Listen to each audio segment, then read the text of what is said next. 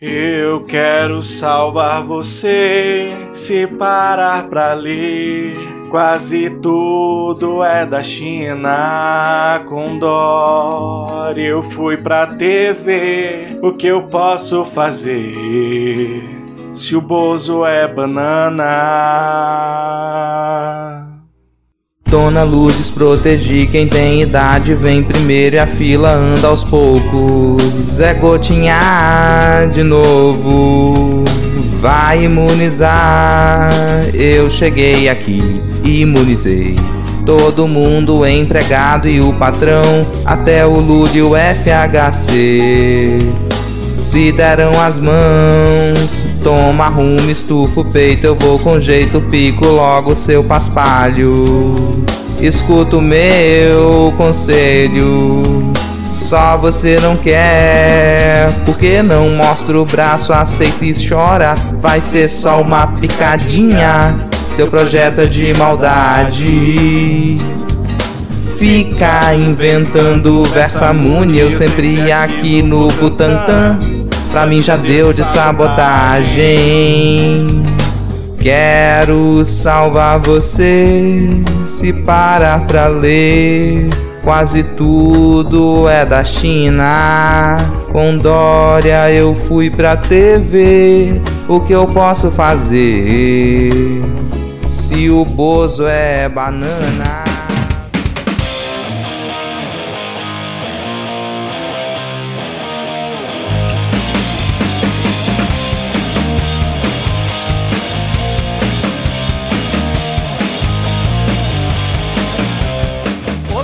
Cidadão e cidadã, tudo bem? Eu sou Vitor Souza, falando diretamente do dia 6 de abril de 2021. Está começando mais um episódio do Midcast Política, o nosso formato que traz informação, pistolagem e bom humor na medida do possível, debatendo fatos que ocorreram na última semana e que influenciam no cenário da política nacional. E hoje aqui comigo temos ela diretamente da terra de Eduardo Leite, Ad Ferrer. Tudo bem, Ad?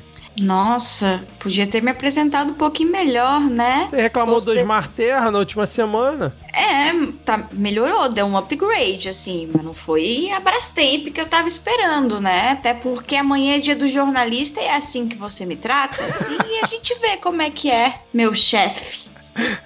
Parabéns antecipado aí pelo seu dia. Já fica aqui o registro, porque com certeza amanhã nós vamos esquecer, né? E completando. Isso. E completando aqui o nosso trio de hoje, temos ele, o sempre animado, diretamente da terra de Renato Casagrande, Rodrigo Hipólito. Tudo bem, Rodrigo? Não, não, não tá bem. Assim, tô melhor do que muitas outras pessoas de outros estados, mas não, não, tá, não tá bem. Apesar de eu ter comido torta capixaba nesse, nesse fim de semana, né? Esse fim de semana de Páscoa, então é sempre um, um lado positivo, mas enfim, tamo aqui na merda, na mesma merda de sempre. Eu estou procurando aqui o que que é torta capixaba, porque eu não conhecia. O que que seria uma torta capixaba? Cara, a torta capixaba é uma tradição de Páscoa aqui, que é uma torta que ela. Assim, a receita mais tradicional vai bacalhau, é, siri diversos frutos do mar. Bom, hein? Então é uma massa com isso, assim, com bacalhau desfiado e palmito, e aí coberta por uma clara, é, é clara em neve no, no forno, né? Aquela... Fica uma delícia, cara. Não é, não. Pelos Vira. ingredientes É não tem como dar errado. É. Bom, então é isso. Hoje estamos aqui em trio. Se você já faz parte dos 10 ouvintes, sabe como funciona a nossa dinâmica. Mas se você está chegando por aqui hoje nesse nosso formato, nós dividimos o episódio em dois blocos. Depois temos o adivinho e no final nosso momento dos salves e depois as dicas culturais. Vamos tentar fazer o episódio curto hoje porque a gente quer ver a eliminação do Rodolfo aqui, né? Vamos tentar votar enquanto a gente grava aqui, inclusive. Lembrando que se você quiser seguir o Midcast nas redes sociais, nós estamos principalmente no Twitter, mas também no Instagram. O perfil é o podcastmid. O meu pessoal, para quem quiser me seguir, é o arroba erro500 no Twitter. Ad Rodrigo, quais as arrobas de vocês? O meu é arroba ad Ferrer, tanto no Twitter quanto no Instagram. Eu sou o arroba lhama na lhama, porque a lhama é o melhor animal. Eu sou da chama que chama. E no Twitter, né? Só pra deixar aqui Só no claro. Twitter. Foda-se o resto das redes sociais. Agora, sem mais delongas, vamos iniciar o episódio com o bloco Ein groß Confusion.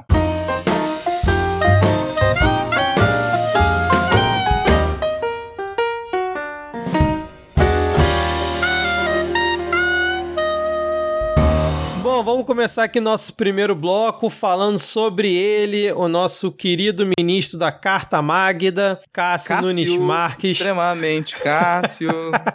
nosso, o nosso, nosso ministro extremista. Nosso, nosso ministro freestyle, na verdade, né, cara? Ele vai de acordo com o que o Planalto ou alguma bancada evangélica ali tá sugerindo, né? E, Rodrigo, você que acho que tá mais por dentro desse assunto aí, quer é, introduzir aí para os nossos ouvintes qual foi a nova do Cássio Nunes na véspera da Páscoa, cara, do domingo de Páscoa? Assim, surpreende, não surpreende que o Cássio Nunes ele tenha vindo com essa. Do nada, ele resolve tomar uma decisão autocrática e liberar cultos e missas durante o, período de, de afastamento, período de ligeiro lockdown de algumas capitais. Isso pegou todo mundo de surpresa, porque valeria para o Brasil inteiro. Então, já depois dessa decisão dele, a gente já teve algumas rusgas aí dentro do STF, porque, primeiro, porque o Calil, lá do o prefeito de BH, ele de imediato ele se pronunciou e falou: não vou seguir isso, continuou valendo o decreto da, da prefeitura. E o Cássio Nunes, ele rebateu e falou que tem que seguir o decreto que ele. tem que seguir a decisão que ele tomou.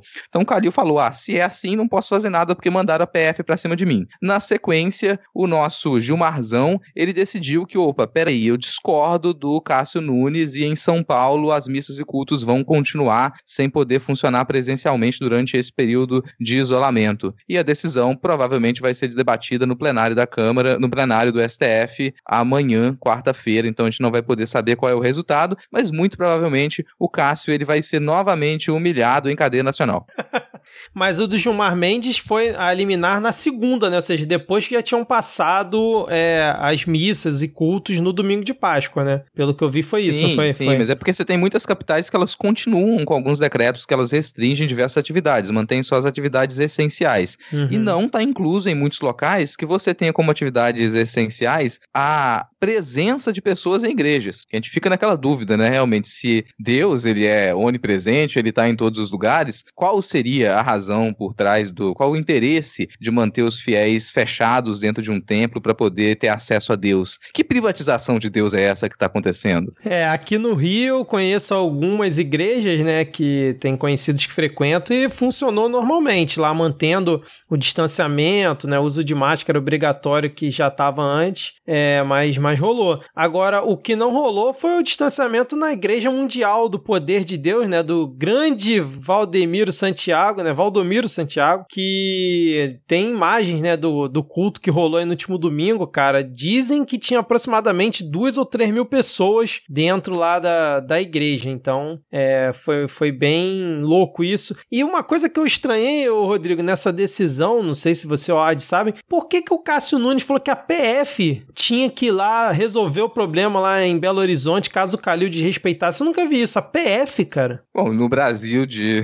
da era Bolsonaro, da era Bolsonaro, isso faz todo sentido, porque a Polícia Federal ela tem sido aparelhada no sentido de se tornar uma polícia política. Na prática, não teria relação nenhuma. Ele não poderia simplesmente mandar a Polícia Federal é. atrás do prefeito de uma cidade. Isso faz o menor sentido, assim. Mas na, se o Nunes Marques ele não entende de habeas corpus, né? Ele, ele, não, ele, ele não entende do, dos princípios básicos do STF. Então não me surpreenda também que ele acha que ele deve ter algum poder sobre a Polícia Federal, que ele possa sair direcionando ações da Polícia Federal, assim. Não me surpreenderia se ele realmente acreditar nisso. É. É que o Nunes Marques ele entrou no STF pela cota de cachorrinha do Bolsonaro, né? Que é o mesmo que vai acontecer com o próximo. Mas o Rodrigo falou uma coisa sobre Deus ser onipresente, e eu lembrei de algumas passagens na Bíblia, como essa aqui, em, não me sei como é que se divide a Bíblia, gente, mas é isso aí, em Atos 7,48, que diz: Mas o Altíssimo não habita em templos feitos por mãos de homens. Também em Atos 17, 24, fala o seguinte: abre aspas. O Deus que fez o mundo e tudo o que nele há, sendo Senhor do céu e da terra, não habita em templos feitos por mãos de homens. Em 1 Coríntios 3,16, abre aspas. Não sabeis vós que sois o templo de Deus e que o Espírito de Deus habita em vós, fecha aspas. Portanto,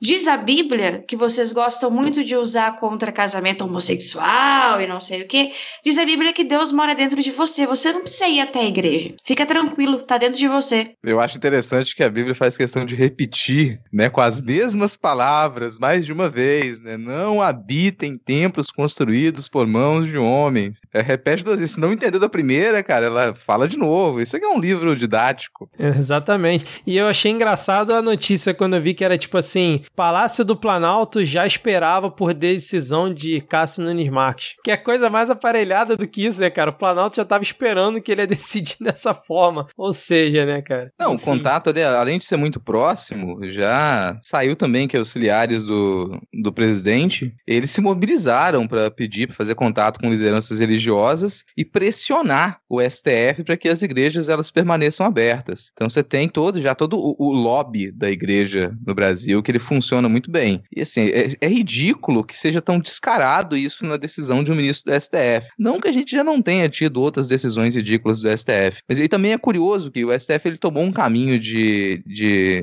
de atrito interno ali, em que os ministros eles tomam decisões autocráticas e depois isso vai ser discutido pelo restante do, dos ministros. Isso cria situações constrangedoras de todos os lados.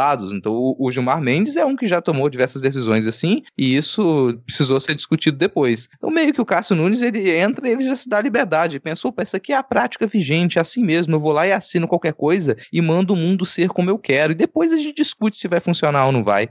Eu gostei que ele limitou na decisão dele que tinha que ter 25% da capacidade. Eu queria saber, né, quais infectologistas, quais especialistas ele consultou para definir que 25% da capacidade era uma capacidade ok nesse momento da pandemia, né, cara? Enfim. Foi revelação, cara. Foi revelação. Foi revelação. Você tá, você tá aí se, se pautando por regras seculares. Pra que isso? A gente tem que pensar de modo metafísico, pensa metafisicamente. Então ele teve uma revelação e a revelação disse 25%. E aquele foi o número que ele, que ele marcou. De repente, tá com mais errado do que a gente imagina. E falando em metafisicamente, apareceu de forma metafísica aqui na nossa é, chamada Diego Esquinelo. Tudo bem, Diego? Aí, cara?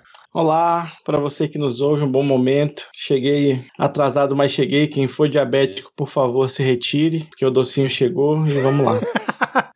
Então, Diego, a gente estava aqui falando sobre Cássio Nunes Marques, cara, a decisão dele, a liminar dele, que liberou cultos em igrejas. A, a Ad já até leu algumas passagens bíblicas aqui. A gente sentiu falta, especialmente nesse momento, de você, né, o católico aqui da bancada. Você quer comentar alguma coisa sobre essa decisão, sobre essa treta aí? Cara, eu acho que é uma pessoa muito pia, né, uma pessoa muito cristã, que ela quer aproximar os, os, os fiéis de Deus cada vez mais, né? Pessoa que está aí realmente promovendo o encontro pessoal com Jesus Cristo ao vivo, né? E, e aí fica o recado para você que nos ouve que isso acima de tudo é um recado sobre o caráter do seu pastor, do seu padre, tá? Se o seu padre ou seu pastor estava dependendo de decisão judicial para não manter, para suspender ou não o culto, é, saiba que você devia mudar de igreja. Uh, uma informação em julho, em agosto, desculpa, do, do ano passado, um pastor foi preso na Coreia do Sul porque milhares de fiéis foram infectados na igreja dele entre fevereiro e março daquele ano. E ele foi acusado de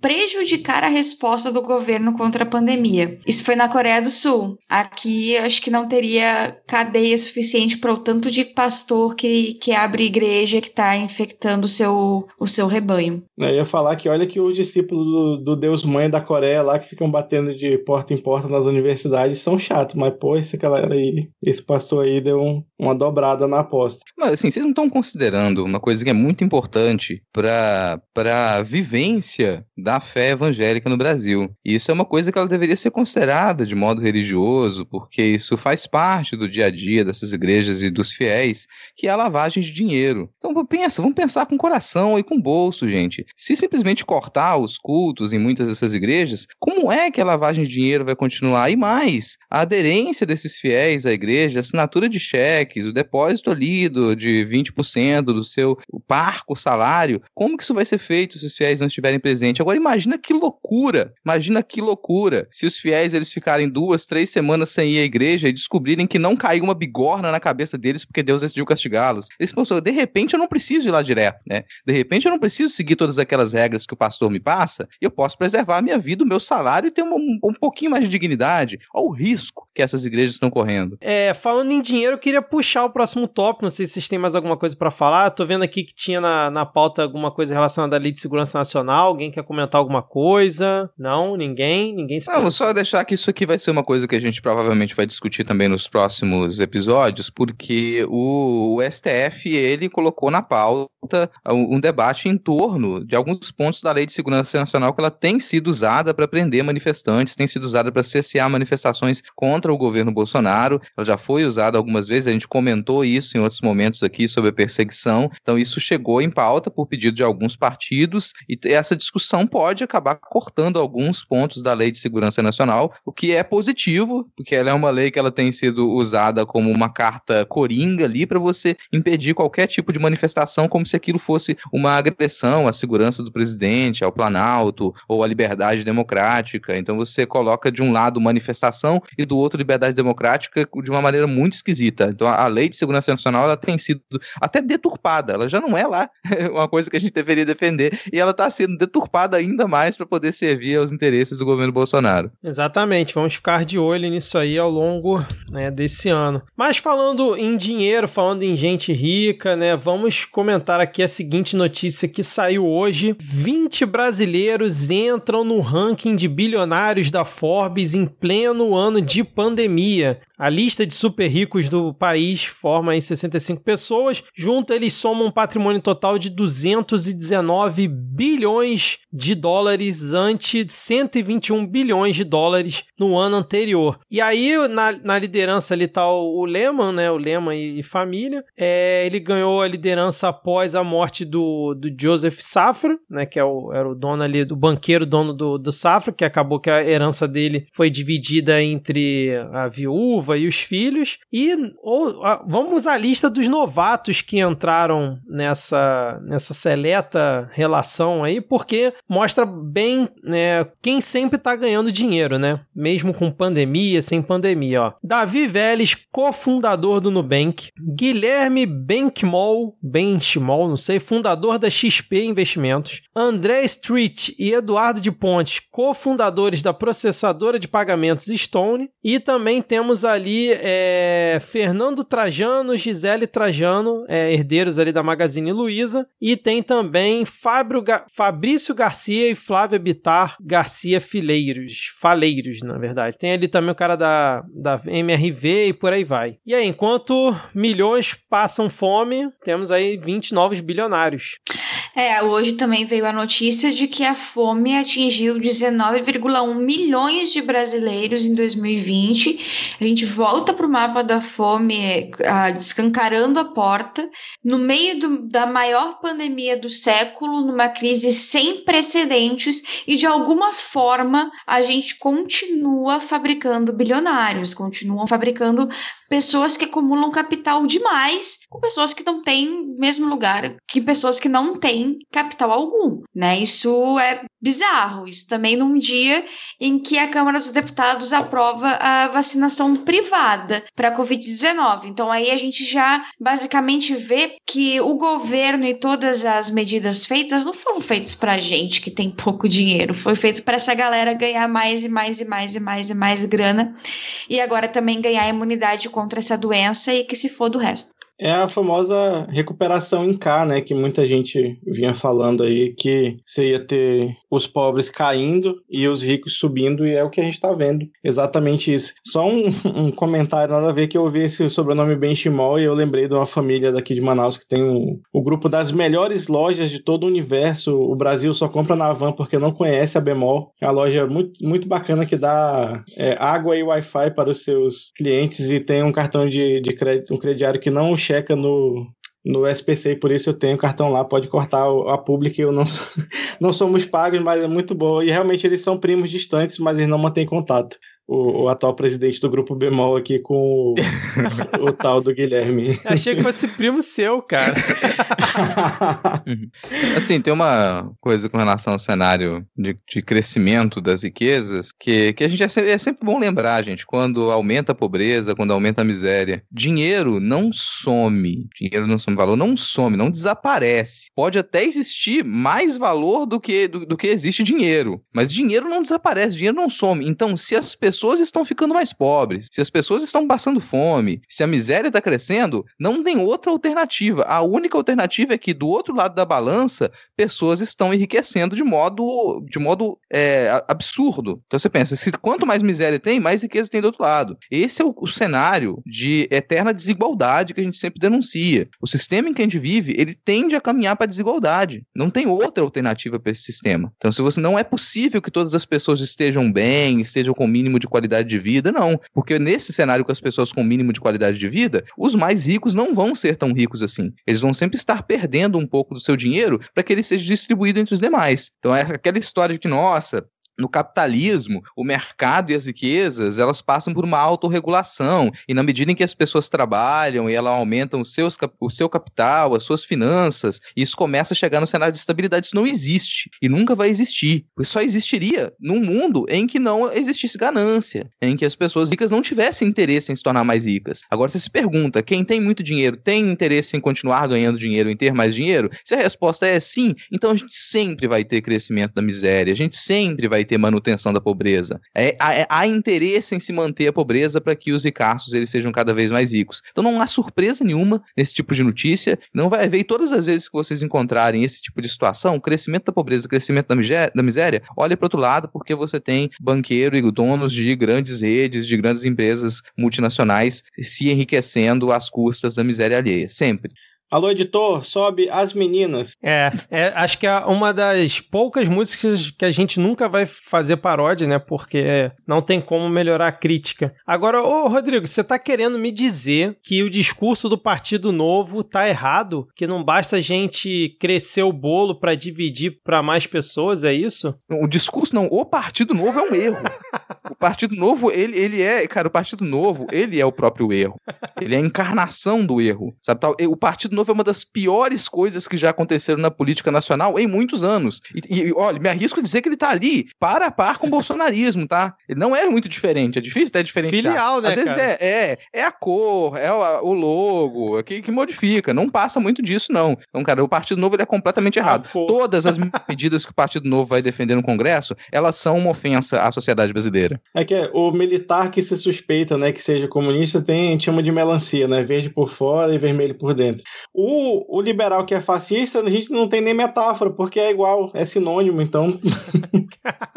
Já dizia a Maridana Chauí. É, deixa eu só corrigir uma coisa aqui. Quer saber onde, como, como que esse discurso do Partido Novo ele poderia fazer sentido? Essa ideia que ela lá tá, pô, já é antiga, tá lá, nossa, bicho, é antiga esse negócio de crescer o bolo, né? Essa formulação do Brasil do Delfim Neto. É, né, isso, nossa, ditadura. Delfim Neto que continua vivo, pra surpresa geral, porque eu sempre esqueço que Delfim Neto ele continua vivo. Então, essa, essa definição, sabe onde ela faria sentido? Ela faria sentido, sim, num cenário socialista, caminhando pro comunismo, em que você fala, vai crescer o bolo, tá, mas onde que o bolo está? Com quem o bolo está? Quem é que tá realmente cuidando da receita do bolo? Onde o bolo está sendo assado? E se a resposta para todas essas perguntas for no Estado, aí sim, a gente pode depois pensar em dividir esse bolo. Esse bolo está no Estado, esse bolo está no Estado. Então, enquanto esse bolo tiver com iniciativa privada, ele nunca vai ser dividido. Nunca vai ser dividido. Esse bolo é um bolo privatizado, ele continua a crescer para quem puder comê-lo. Sempre assim. Então, se pensar, se o Partido Novo ele quiser dar um giro e falar, opa, agora a gente vai defender o comunismo, a gente vai se tornar um partido comunista, aí ele pode vir falar de crescer bolo.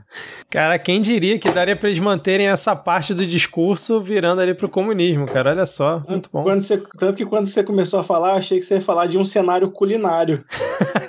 que era até então o único lugar onde eu tinha pensado que faria sentido essa frase. Não, cara, porque num cenário culinário, vem alguém, faz o bolo, o bolo cresce, aí vem a Juliette e rouba a cobertura.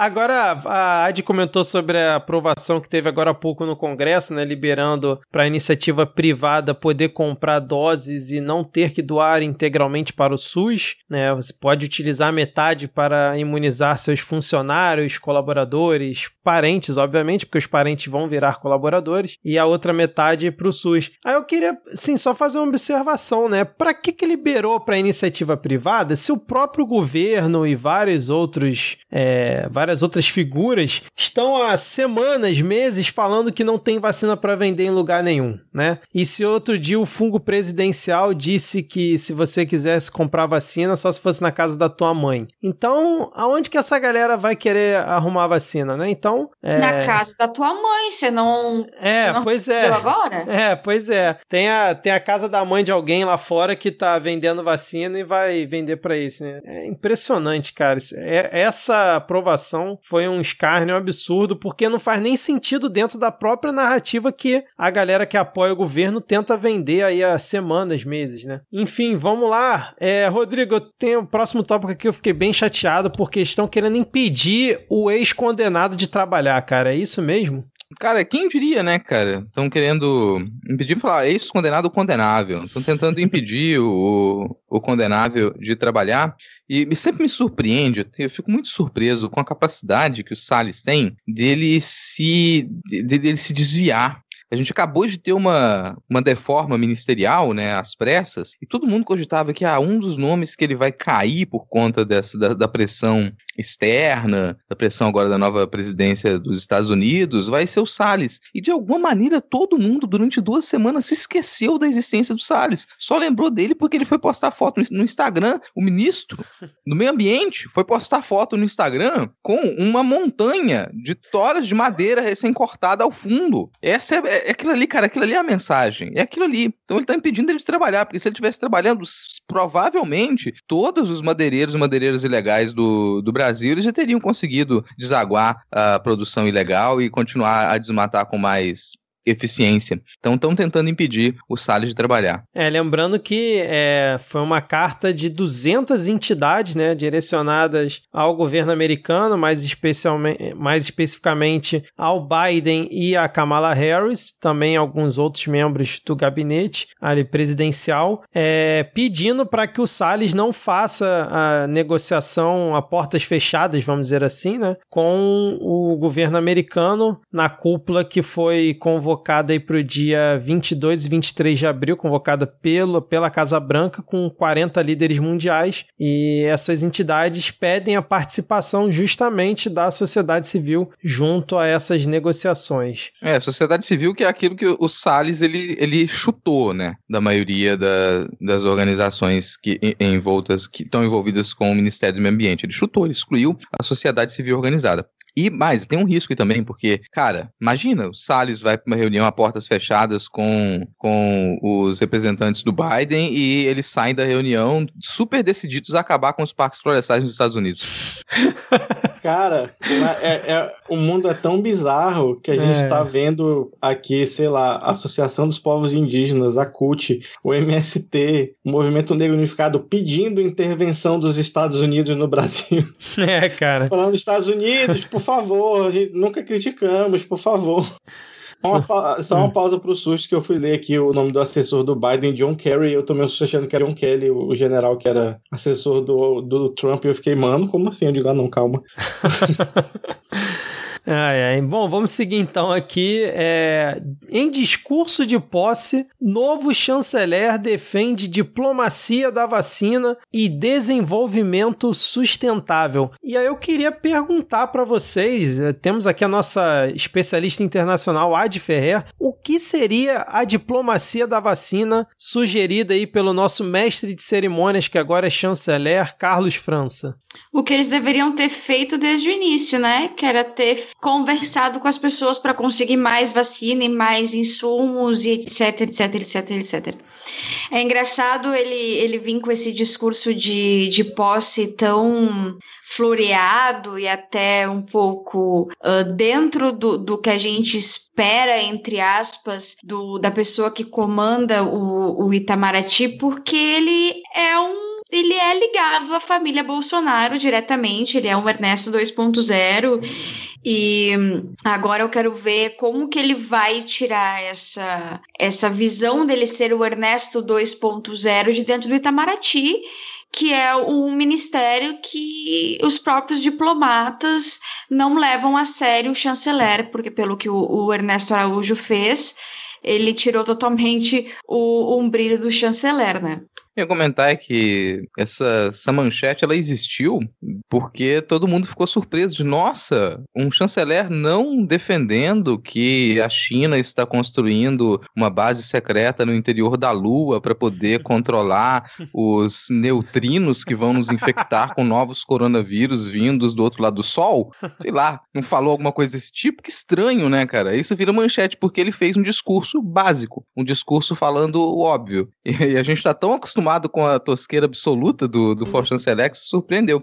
Agora, eu acho que ele está com uma cartilha muito puxada ali e fala: olha só, isso aqui é tudo o que o For Chanceler fazia, então isso aqui é tudo que eu não posso fazer. O que, que sobrou? Sobrou eu fazer um discurso do óbvio ou eu defender algum caminho para a diplomacia brasileira de verdade. O que não foi o que ele fez, porque se a gente for pensar, a gente não tem uma virada na diplomacia brasileira. Ele não fez um discurso falando: olha, tudo isso aqui que foi feito nos últimos dois anos eu vou precisar desfazer. Porque um discurso coerente da chancelaria brasileira seria esse. A gente passou por dois anos e meio de desgaste internacional e agora a gente vai ter que fazer, refazer todas as nossas conexões, todos os nossos contatos. E ele já anunciasse quais seriam as próximas reuniões deles, dele com autoridades estrangeiras para poder fazer com que essas conexões elas existam. Ele não anunciou nada disso. Então, qual é o plano? Qual é a retomada? Qual é o caminho da política internacional brasileira? A gente não tem nesse momento, continua na mesma. Então, tudo aquilo que o Chanceler fez continua valendo? Aquilo não vai ser desfeito?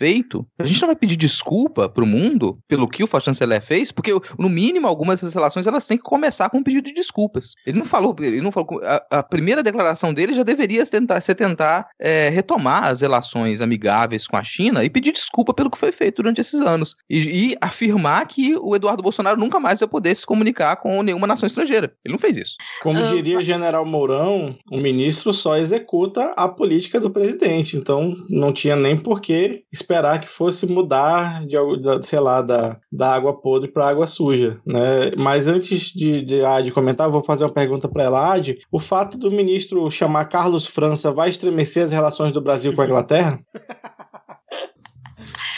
Isso poderia acontecer, meu querido Diego, se ele falasse francês, mas pelas minhas pelo que eu ando ouvindo por aí, ele é apenas uma pessoa que fala um pouquinho assim de, de inglês, então ele consegue ter uma, uma comunicação um pouco melhor. Mas eu gostaria de chamar a atenção para um detalhezinho específico. A, a posse do novo chanceler, assim como a posse dos outros ministros nessa troca, ela foi, foi fechada, foi em ato fechado, sem transmissão. E todos os discursos foram passados depois pelos seus, seus respectivos gabinetes. Eu acho interessante essa colocação, porque o, o governo Bolsonaro ele inaugura uma nova forma de passar vergonha, que é passar vergonha com o rabo entre as pernas dentro do seu gabinete, né? Sem uma mísera transmissão. Isso não é, desculpa, isso não é uma coisa de troca ministerial que já iria acontecer em de um governo que está estável. Isso aí é coisa de gente que tem vergonha do que está fazendo, tá? Para começar. E divulgar posteriormente o discurso é, é, maravilhoso, assim, porque não tem quem prove que é esse o discurso. Então eu posso chegar lá e falar assim, pau no cu do mundo, e aí vem, vem o Itamaraty e digo: começo por agradecer ao presidente da República a confiança em mim depositada. Vossa Excelência sabe que continuará com meu, a contar com o meu empenho integral. Porra, é, é uma coisa assim que para mim pega um pouco quando você vai dar uma, uma, um discurso desse tamanho e como o o Rodrigo falou, em tentativa, porque há, de certa forma, uma tentativa de, de retomar as relações, mas nunca de dar um passo para trás. Questão de pedir desculpa é coisa de viado, Rodrigo. Homem de verdade não pede desculpa, isso eu aprendi com Bolsonaro. Então, uh, eu acho incrível isso não ser gravado, isso não ser uh, amplamente divulgado de uma forma transparente, né? Isso, isso me soa um pouco até incorreto quando você vai falar principalmente de diplomacia e do que ele supostamente falou, né? Em relação à, nossa relação com outros países, que foi muito estremecida, como o Rodrigo muito bem pontuou. uh, é uma questão muito de, de que a diplomacia às vezes parece muito com a primeira série, assim. É aquela tiazinha dizendo: você errou, peça desculpa pro seu amiguinho. Você tem que ir lá, desculpa, amiguinho, porque eu joguei um giz na sua cabeça. Aí você tem que se dar um abraço. É, às vezes é assim, porque as, as relações humanas são assim, sabe? E, e, eu acho que o governo Bolsonaro peca nessa questão de humildade humana também. E a diplomacia precisa disso, precisa de humildade. Você precisa baixar a cabeça em determinados momentos e pedir desculpa, como o Rodrigo falou, que não é o caso que vem acontecendo. É, até uma coisa que você ressaltou, acho que foi hoje, mais cedo, no, no Twitter Twitter que você falou: nossa, acordei, comecei a abrir as notícias e absolutamente todos os grandes portais de notícias do mundo eles estão preocupados com a situação da democracia no Brasil e quase com uma previsão de que a gente vai sofrer uma ruptura institucional ainda mais evidente. E aí vem e a gente não tem na nossa política externa nenhum aceno a, a fazer um contato e falar: opa, peraí, a gente vai resolver essa situação. Não precisa todo mundo ficar em alerta e apontar o dedo pra gente e falar: o que, que será que vai vir desse buraco fedorento? Não, não tem nenhuma, nenhuma um aceno, nenhuma um sinal de que vai ter uma postura com relação a isso. Na última semana houve um aumento assim exponencial de artigos de editoriais, nem nem matérias assim, digo editoriais mesmo, de grandes jornais internacionais falando sobre essa problemática, não só a problemática da pandemia, como a problemática de um, de um, um golpe à nossa frente, né?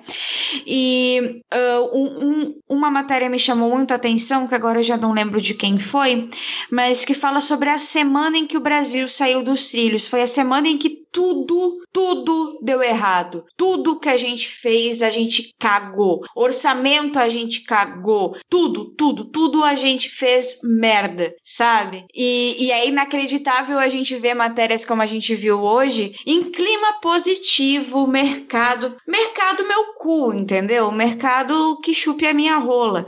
Porque, assim, não é positivo 4 mil pessoas mortas, não é positivo que o resto do mundo veja a gente com desconfiança cara, realmente não é positivo quando as próprias companhias aéreas não querem pousar aqui para entregar as vacinas pra gente, porque eles têm medo que todo mundo se contamine e passe a desgraça da P1 pelo mundo inteiro e acabe com a porra do esforço todo de vacinação, entendeu? Isso não é positivo. Isso não é positivo. O mercado pode tentar forçar um momento de positividade, mas não é. É um momento em que a gente tá fodido, fudido por todos os lados. O resto do mundo vai conseguir sair dessa crise logo, logo. A gente vai continuar patinando na mesma merda. A gente tá falando de 4 mil pessoas morrendo por um bagulho que tem vacina, pô. Mas, ó, isso é, o mercado é exatamente isso. A de mercado, ó, se o mercado está feliz, é porque a, o, o, cidadão, a cidadã comum, ele já tá ali preparado para poder levar um, um, um dildo banhado no cerol, no rabo, sem lubrificante, cara. É, é sempre, qualquer notícia que você vê, o mercado está positivo, o mercado está feliz, o mercado ele respondeu positivamente, significa que as pessoas elas estão muito ferradas, sempre, sem exceção. Então, todas as vezes que isso fica um recado para quem ah, não quero entender muito de economia, não quero entender muito sobre o cenário internacional, todas as vezes que você pegar uma notícia e o mercado ele estiver feliz, você tem que ficar triste e preocupado. Mas poxa, Rodrigo, eu tenho 200 reais aplicado no day trade, cara. Eu sou o mercado. Saudades de quando o mercado era no notícia por causa do Walter Mercado, né, cara? Mas aí sim eram, eram boas coisas. Mas eu queria só é, fazer duas observações em relação ao discurso do novo chanceler que está transcrito aqui na folha, né? Do, dois trechos aqui que me chamaram a atenção. Ele bota assim, ó: Meu compromisso é com a intensificação e a maior articulação das ações em curso. Ou seja, Rodrigo, ele não só não pediu desculpas, como falou que vai intensificar o que já está em curso, cara. Que loucura loucura. E aí ele fala assim também: por fim, temos a urgência climática. É urgência em outra escala de tempo, mas é urgência. Você. Entrou fora de fase o menino. Tá numa, numa senoide sensual aí o tempo como é dele. É, como é que funciona essa lógica de outra escala de tempo e tendo o Ricardo Salles como ministro do meio ambiente, cara? Não, o cara, ele assistiu muito de Volta pro Futuro. É isso que aconteceu. Ele assistiu muito de Volta pro Futuro. Ele tá acreditando que em algum momento ele vai, sei lá, poder voltar no tempo e aí as fotinhas que ele tirou com o Luciano Huck, elas serão apagadas. É essa a esperança dele. Meu Deus do céu, cara. Mas, cara, esse, esse novo Qual, qual, é o chan dele? Não é mais fortinho agora é qual? É o Reddit, Celer, não sei. O novo chanceler aí, ele tem, vem com a, com a estampa de toda a troca de ministro do governo Bolsonaro, né? Entra alguém que fala um pouco menos de merda e é 10% mais competente em fazer a merda que o anterior fazia. Então esse acho que ele vai gastar menos tempo falando aí realmente de como São Jorge salvou a todos nós matando o dragão na lua, né? E talvez arranje mais briga ainda com, com, com gente que não era para arranjar e saia propondo aí é, resoluções na ONU que fariam até a Arábia Saudita ficar envergonhada. Cara, eu vou até dizer que eu não sei quanto tempo esse cara fica na, na, na nesse cargo. Não sei quanto tempo. Não sei se ele tem força para poder ficar nesse cargo dando prosseguimento a esse tipo de, de estratégia absurda que foi tomado. Então, para mim, ele é o sem chanceler. sem chanceler.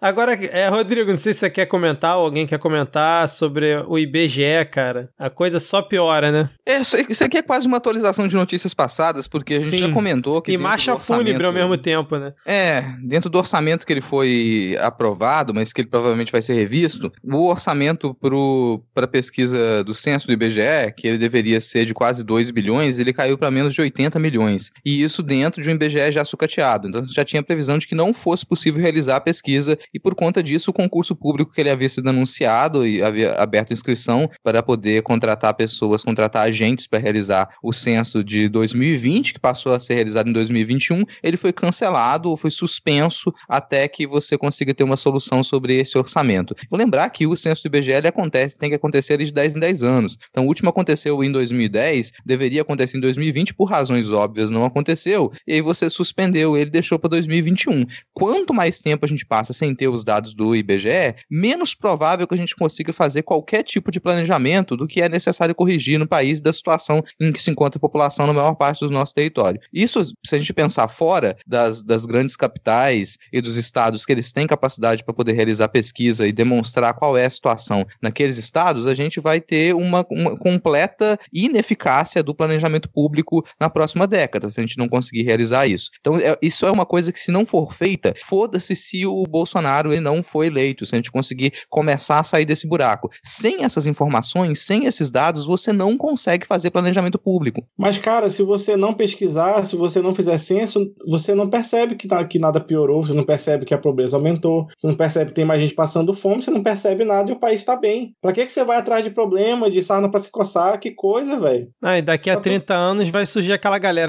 né? Pô, bom mesmo era na época do Bolsonaro, né? Não tinha nenhum problema, não tinha nada, era, enfim, né? E tipo, se a pandemia tivesse controlada, a gente poderia tranquilamente, caso tivesse orçamento, colocar aí os, as 20 mil pessoas que estavam previstas para esse concurso para fazer é, justamente o censo, né? Mas mesmo. Ah, pra que censo, né? Você vai fazer mais um aplicativo para as pessoas. Ela faz um aplicativo, as pessoas se cadastram, baixa mais um aplicativo no seu celular, você passa todas as informações que você tem que passar, tá feito o censo. Olha que maravilha. exatamente. Bom, Bom, enfim, vamos lá. Agora para onde fechamos aqui esse primeiro bloco? Vamos para o ponto da pauta.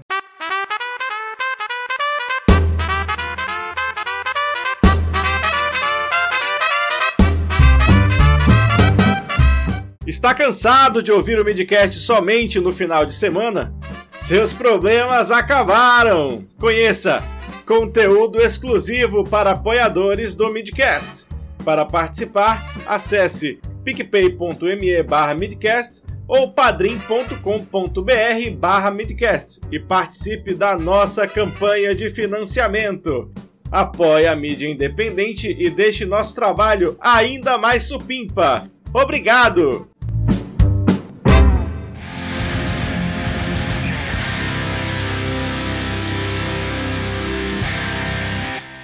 E eu já vou dizer aqui, perguntar para vocês se vale pesquisa ou foco no G-Show.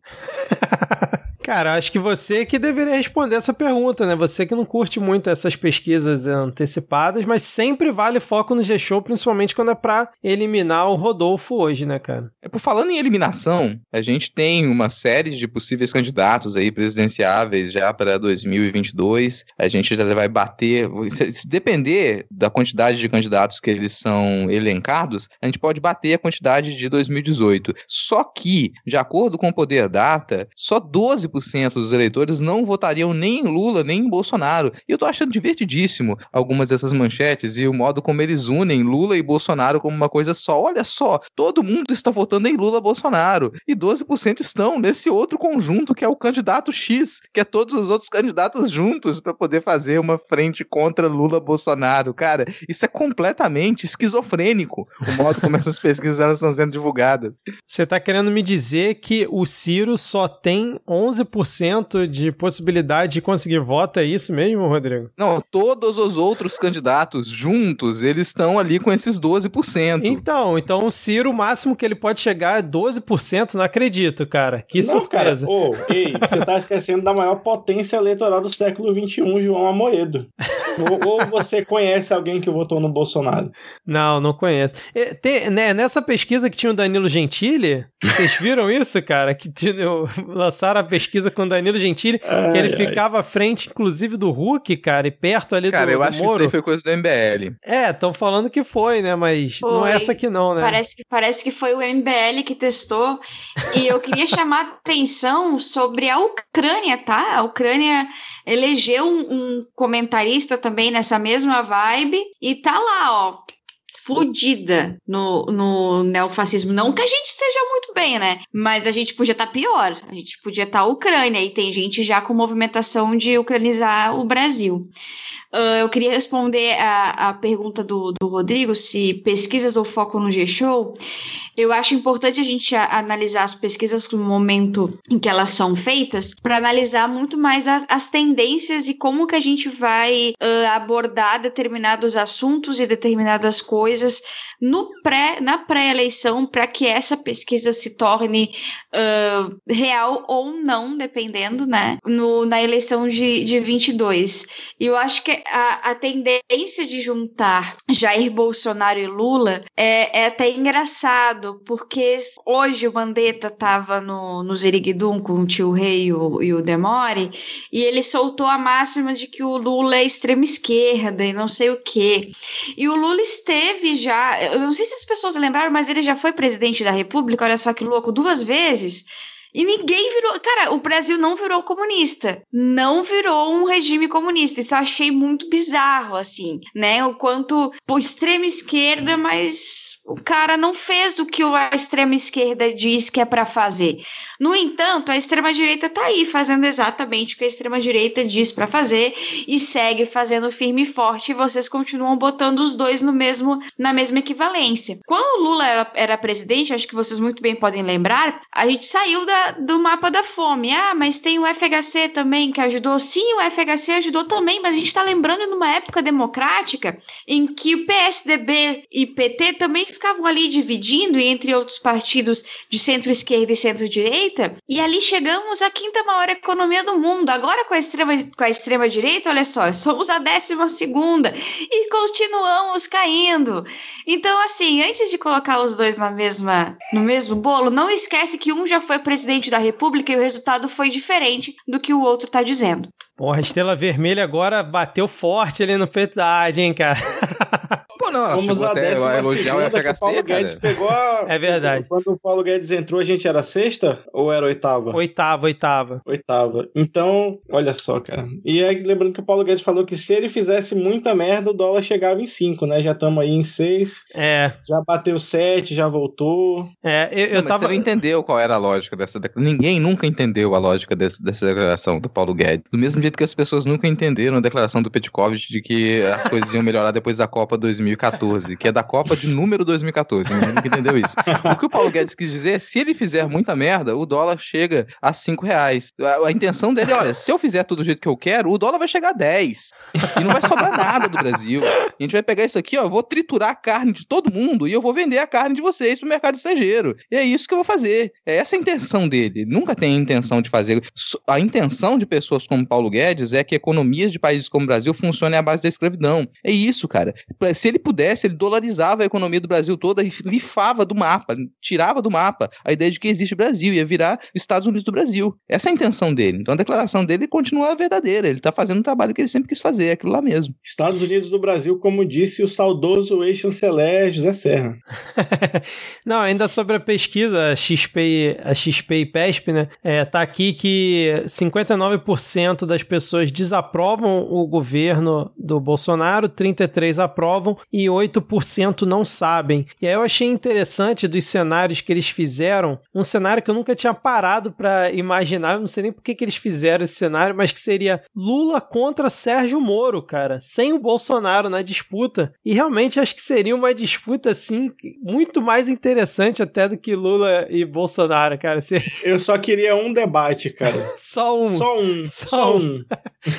E aí tá aqui Cara, que o Lula teria queria 41 e o Moro 36. Essa eu queria ver real, assim, sabe? Tipo, só que infelizmente, pelo, pelos dados que a gente vem, vem vendo, o, muito difícil o Bolsonaro não estar no segundo turno, né?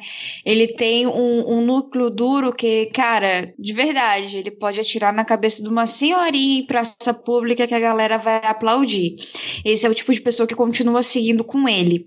Mas eu tô Afinal de achando contas, a senhorinha era guerrilheira durante a ditadura. o, a gente foi lá descobrir lá, ela traficava drogas, foi ela que colocou 39 quilos de cocaína dentro do, do avião e ela que cheirou um, um quilo de cocaína que deixou pra fora. Foi tudo essa senhorinha. Ah, isso Mas aí tudo é leve, Adi. O grande crime dela mesmo foi acender um baseado enquanto ela deu um beijo numa colega dela. Isso aí acabou com qualquer possibilidade de que ela fosse um ser humano. É, é porque é foda, né? É, ainda colocaram essa senhora pra estudar em federal, mano. Aí só tem isso, é lesbianismo e maconheiros. É isso aí, que nem dizia, que nem disse Leandro Carnal hoje, por favor, não não não cedam às pressões da maconha, porque nem não tem ninguém interessante que fuma maconha, nem os Beatles, nem Bob Marley, nem a Rihanna. Essas pessoas aí, elas não são nem um pouquinho interessantes. Mas enfim, voltando aqui pra pesquisa, é interessante, olha só, o Lula, que ele, ele não fuma, mas ele toma uma cachaçinha muito doida. Ah, eu, achei, eu acho muito interessante que ahn, o Bolsonaro ele ferrou tanto o, o Brasil que tem muita gente que antes era, era antipetista que agora sente falta do governo Lula e tá aí votando em Lula e querendo votar em Lula. Essa, essa movimentação, assim, eu tenho, eu tenho visto bastante. E nas, pelas pesquisas, o antibolsonarismo já é mais, é mais forte do que o antipetismo. Isso aí é um parabéns que eu dou a, a seu Jair Messias Bolsonaro, um grande esquerdista que faz um trabalho maravilhoso em prol do, do governo Lula e de a gente lembrar dos tempos maravilhosos. Jair Bolsonaro, que na verdade é infiltradamente secretário de agitação e propaganda do Partido Comunista Chinês no Brasil, para você que não sabia. Fui pesquisar aqui a notícia sobre a Danilo Gentili, realmente foi o MBL que testou o nome dele junto a uma pesquisa do Institutos de Pesquisa e Estratégia, o IPE, não sei que instituto é esse, e aí o Gentili apareceu com 4% das intenções, empatado com Luciano Huck, empatado com Luciano Huck, Dória e Mandetta. E aí... Mas na- pro, Ah. mas pro Danilo Gentili ficar um pouquinho mais feliz, muito provavelmente o Luciano Huck vai ficar no lugar do Faustão, porque o grandíssimo companheiro Faustão, ele se sacrificou pelo nosso, pelo nosso bem, maravilhoso. Exatamente. E aí na que mesma... era hora de finalmente viver seu amor com Selena Gomes. E na mesma notícia, cara, tem aqui que na última semana um movimento chamado Curitiba contra a Corrupção instalou um outdoor na capital paranaense sugerindo a candidatura de Gentili com Mamãe Falei com- como vice, cara. Que loucura. Cara, mas seguir. essa gente tem idade mínima pra tá lá. Mental eu sei que não, mas eu digo no RG mesmo. O Gentili Mesada, tem, o cara. Mamãe Falei não sei, vou pesquisar aqui. Cara, mas Porque sabe o por que Eduardo essa... Leite, ele, ele agora ele tá, tá assim, né? Olha o brilhinho Ele no fez olho. aniversário dia o brilhinho. 10 passado. Oi? Olha o brilhinho no olho. Isso aí é, é, é o óculos, tchê. Deixa eu- Falou até tchê, velho. Ó, o Mamãe Falei é, na eleição do ano que vem ele teria 30, 36 anos, então poderia. Ah, que sorte. O Eduardo Leite esse ano fez 36 também, né? Dia 10 Eu passado. acho que aí a idade fica mental do Mamãe. Falei já consegue chegar a 12, né? Nessa época A galera consegue 36. ficar idiota até tão velho que a gente nem acredita, né? Porra, agora se o Eduardo Leite tem 36 e Mamãe Falei também, tá acabado Mamãe Falei, hein, cara? Comparando ele O com o Eduardo o velho da van deve ter uns 40, porra. Ou o Eduardo Leite, que é muito bonito. Você tem que ver que tem aí, pode ser uma ou outra. Agora, Agora- assim, se pra quem tá nos ouvindo, a pessoa achar que esse papo não faz o menor sentido do que a gente tá falando, que isso aqui é uma coisa completamente sem sentido todo esse, esse último minuto de conversa, eu acho que, cara, tem uma coisa a chamar atenção nessas notícias, nessa, nessa pesquisa promovida pelo LBL, que, pelo MBL, que chega a esse tipo de consideração que a gente fez aqui, que é, todo mundo gosta de ser muito pragmático, né? Fala, nossa, vamos ser pragmático, a gente tem que pensar numa alternativa pragmática, a gente tem que conseguir vencer o bolsonarismo com pragmatismo. Se a gente for pragmático, de acordo com o que mostram todas as pesquisas, a única alternativa lógica é esse bando de candidato de centro-esquerda e esquerda abandonar a candidatura e apoiar o Lula porque ele é o único candidato capaz de vencer o Bolsonaro, se possível, em primeiro turno. Então, se quer algum tipo de pragmatismo, se quer seguir a lógica, já passou da hora da gente abandonar a ideia de que a gente tem sim alguma possibilidade de construir uma alternativa que não seja o Lula pra gente conseguir sair desse buraco. É triste, é triste. Eu não gostaria de voltar a ter, nossa, eu gostaria muito de a gente tivesse uma opção à esquerda, uma opção progressista que pudesse bater o bolsonarismo agora, mas ela não existe. Essa alternativa não existe. Ou é o Lula batendo o Bolsonaro, ou a gente vai continuar ali com esses 33% dele, alçando ele ao segundo turno e ele vencendo qualquer uma das outras alternativas, cara. E não dá pra você imaginar que os candidatos de esquerda e os candidatos que apoiariam o Lula e as pessoas que, que vão estar do lado do Lula, que elas vão conseguir fazer uma campanha para que essas pessoas elas não votem no Bolsonaro. Vamos lembrar a porcaria da eleição de 2018, gente. Aquela merda daquela análise das pessoas acreditando que o Ciro chegaria no segundo turno e não chegaria por uma, uma coisa muito simples, que era para ser muito óbvia. Muitas pessoas que votariam no Lula, ao invés de votar em qualquer outra alternativa, na ausência dele vão votar no Bolsonaro. E de novo, se não tiver essa alternativa ali, esses votos que vão pro Lula, eles não vão migrar para outros candidatos de esquerda. Muitos deles vão pro, pro Bolsonaro de novo. E a gente vai perder. Então é, é a chamada que essas pesquisas mostram pro pragmatismo. Então vamos parar. as Pessoas, não, não adianta dialogar com o cirista e com o Ciro. Ele vai continuar batendo punheta escondido pro Lula. Não tem jeito. E chorando as mágoas dele porque ele não foi amado o suficiente. Então a gente já desistiu desse tipo de pessoa. Mas o restante dá para ter uma, ainda uma ideia. Então quem tá pe- pensando ali ainda, articulista, pensando, nossa, precisa de uma terceira via, a gente tem que juntar todo, todo mundo que não é o Lula e o Bolsonaro e considerar como um terceiro candidato. Desfaz essa alucinação, volta pra realidade, pisa no chão, sabe? Encara a merda em que a gente se meteu. A gente vai falar da pandemia daqui a pouco. Nesse cenário desgraçado, você tá realmente querendo discutir filigramas de, de, de disputa política para 2022? Não tem espaço para isso mais. Pô, É, cara, o- mas. Vai, vai. Desculpa. O Ciro Gomes falou hoje uma, uma fez uma crítica ao PT que eu achei um pouco até que cabia assim. Ele falou pro Lula seguir o exemplo da, da Cristina Kirchner no, na Argentina e dar um passo para trás. Realmente faz sentido na eleição de 2018. Na eleição de 2022 o cenário é outro, as coisas são diferentes. Em 2018 o antipetismo estava tão em alta que realmente faria muito sentido o PT dar um passo para trás, o que não foi feito. Ali em 2018, este foi um erro do Partido dos Trabalhadores. Agora, em 2022, a coisa muda de figura.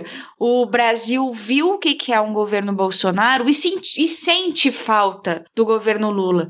O, parece que o Brasil, nesse momento, em sua grande maioria, não quer investir em algo novo, porque já investiu em algo novo e deu errado. Então tem, tem pegado muito na nostalgia do brasileiro. E essa é a realidade de 2021. Não é mais a realidade de 2018. A realidade de 2021 é completamente diferente pelo cenário de pandemia. O cenário de pandemia gravou tudo e mudou tudo. Então não tem, não tem como dar um passo para trás. Agora o passo para trás é quem quer, quem quer se mostrar como uma, uma pessoa de centro e que está ali como uma, uma alternativa democrática. Essa é a hora de apoiar o único, o único candidato, e aí eu concordo contigo, o único candidato capaz de derrotar o bolsonarismo em 2021.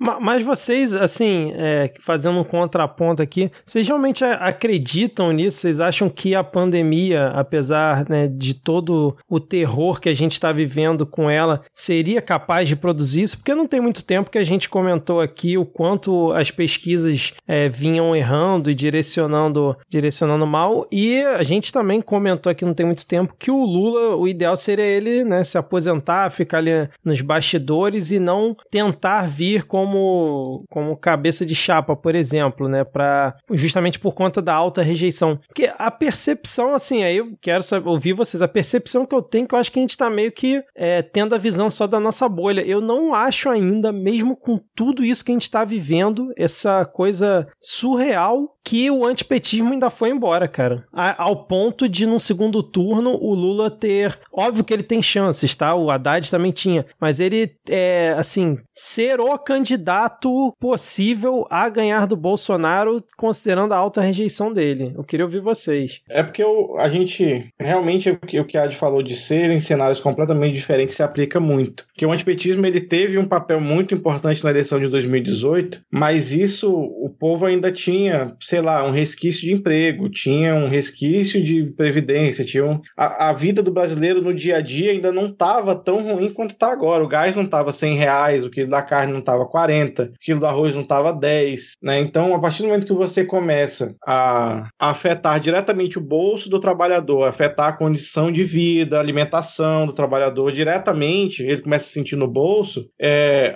o que a, a, a Veja fala, o que a, a grande mídia vomita todos os dias no ouvido dele, passa a não ter mais um apelo tão grande. Porque todo mundo lembra, tirando, sei lá, meia dúzia de aspas, empresários, que ah, o PT destruiu minha vida, e se realmente você é um empresário, você não lucrou no governo PT, você é burro, você devia ter falido, a economia aquecida fazia rodar muito, muita grana, então o país funcionava melhor. Mas agora, do jeito que a gente está, com sem investimento, sem emprego, com gente, fábrica saindo, é inevitável o Brasil brasileiro lembrar que ele comia picanha todo final de semana em 2005, né? O, brasileiro de classe média para classe C aí, por exemplo, até classe D. E agora não. A gente, se a gente for. E aí isso se, se mostra em umas estatísticas muito absurdas que a gente, que é, sei lá, classe média um pouco mais para cima, não pensa. O tanto de gente que começou a cozinhar a lenha de novo esse ano. Tanto de gente que. E o Brasil voltou para o mapa da fome, o Brasil voltou a, a, a, saiu né, de ser um grande promotor do combate ao trabalho escravo para estar tá no mapa do trabalho escravo de novo. Então eu acho que a, a nostalgia vai. A, e, e, nesse caso não é nenhuma nostalgia de algo que não foi vivido, é uma nostalgia de algo sério, né? De algo que você sabe que a pessoa tem capacidade, que fez, né? E etc. E o brasileiro, é, eu acho que o, o discurso é, do antipetismo ele funciona muito bem quando você está de barriga cheia. Quando seu filho está com fome, você não tem para onde correr, você. Único. E honestamente, quem viveu no governo do, do, do FHC não tinha muito disso. Aí passou a ter e agora perdeu, a pessoa tende a mudar, de, eu pelo menos eu acredito, né? Que tende a mudar de, de opinião. Cara, o que eu vou bater na tecla é até mais simples, assim. E eu concordo com tudo que o Diego disse, tudo que a Adi disse antes também. Meu ponto é que não tem alternativa. Não é, ah, nossa, será que eu acho que o Lula vai dar conta e vai apoiar? Não é isso. É que nenhum outro vai dar conta. E a gente ficar alimentando a ilusão de que a gente vai conseguir, em um ano e meio, construir uma candidatura alternativa de esquerda ou mesmo de centro para poder bater o bolsonarismo é estupidez. A gente não conseguiu e não vai conseguir isso nesse tempo agora, em um ano, um ano e meio. Então a única alternativa é essa. Não é mais uma questão de a gente poder escolher. Eu tô cansado de votar no PT. Eu tô cansado de chegar lá e, e clicar 13. Eu queria ter uma alternativa. Nossa, eu ia adorar, cara. Eu tenho certeza que muita gente também tá cansado por N e outros motivos. Só que a gente não tem outra alternativa. E na hora de, de pensar essa campanha, a campanha que ela, a gente não fez durante esses últimos dois anos e meio, a gente não fez essa campanha. Essa campanha ela existiu num imaginário popular com a figura do Lula. A possibilidade de que o Lula se tornasse eleito, ela funcionou como uma pré-campanha. E ela tomou corpo no momento em que ele se torna elegível agora. Então essa campanha ela teve um gás. E é o momento de você pensar: opa, se nenhuma outra candidatura de esquerda ou de centro-esquerda conseguiu fazer campanha nos últimos dois anos e meio, mas existiu uma campanha subrepetícia do Lula com a possibilidade de que ele se tornasse eleito, e agora ela tem força e ela está na mídia porque ele se tornou elegível é a hora de parar e falar: a gente tem uma campanha para apoiar, não existe outra. É, Adi, você ia comentar, você quer falar alguma coisa? Não? Então beleza, então vamos seguir então, porque vocês estão quase me convencendo aí que acreditar junto com vocês, cara. Vamos lá. Até 2022 eu vou estar tá nessa também. Por enquanto ainda tô um pouco descrente, mas Mas a gente tem um outro problema para tratar agora, né? Porque Adi, a pandemia acabou? A pandemia ainda não acabou, porra, e como a gente já tinha dado umas pinceladas mais cedo, a gente registrou hoje, nesse dia de gravação, 6 de abril, 4.185 mortes e um recorde apavorante com mais de 70 mil novos casos também, o que também nos faz um alerta. Quanto mais novos casos, mais vai impactar no, nos hospitais e também no número de mortes mais para frente. Uh, a gente também pincelou hoje mais cedo para falar sobre as vacinas privadas que, que foram aprovadas, esse caralho. E, bom, enquanto tudo isso acontece, tem juiz que fica revogando liminar e reabrindo escola no Rio de Janeiro como se tudo tivesse as mil, mil maravilhas. O Rio Grande do Sul, do nosso queridíssimo governador Eduardo Leite, foi ao STF para pedir para reabrir as escolas, como se a gente não tivesse mais de 95% dos leitos de UTI ocupados.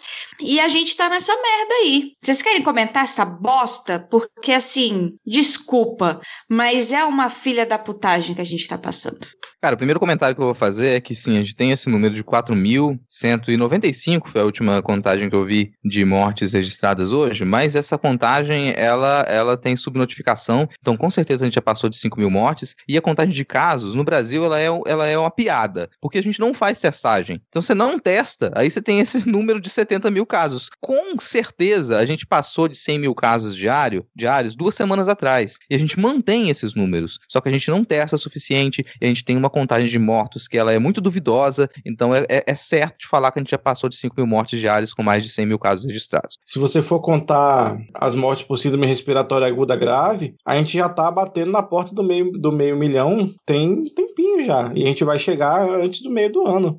Foi aquela previsão da, da que saiu acho que semana passada, né, de que a gente deve chegar nesse número por julho. Se você for contar a subnotificação e contar só os casos de síndrome respiratória aguda grave, a gente já deve estar tá por lá. É, lembrando que esse esses números, né, da síndrome respiratória aguda grave é o que geralmente pessoas como Alexandre Garcia e outras figuras utilizam para tentar é, minimizar a pandemia, porque falam que pessoas que morrem dessa causa acabam sendo, sei lá, 30, 40 mil a mais que a Covid e, entre aspas, ninguém está falando disso. Sendo que a gente sabe que os números foram completamente inflados por causa da Covid, que muitas situações, às vezes, a pessoa não consegue nem ser testada, a pessoa já chega, morre e vai entrar como síndrome respiratória aguda grave. E eu achei curioso o Queiroga alertando a OMS que a situação está alarmante no Brasil, como se ninguém no mundo estivesse vendo isso, Queiroga. Parabéns, ó. Você realmente foi, assim, assim, teve uma bela atitude perante ali a OMS. Cara, mas pelo menos ele relatou. Poderia ter sido muito pior. Ele poderia ter não falado nada. Ter tipo assim, não, tá tudo bem. Porque até então a narrativa era que tava tudo bem, né? Que tava tudo seguindo na normalidade. Só que não tá se seguindo na normalidade.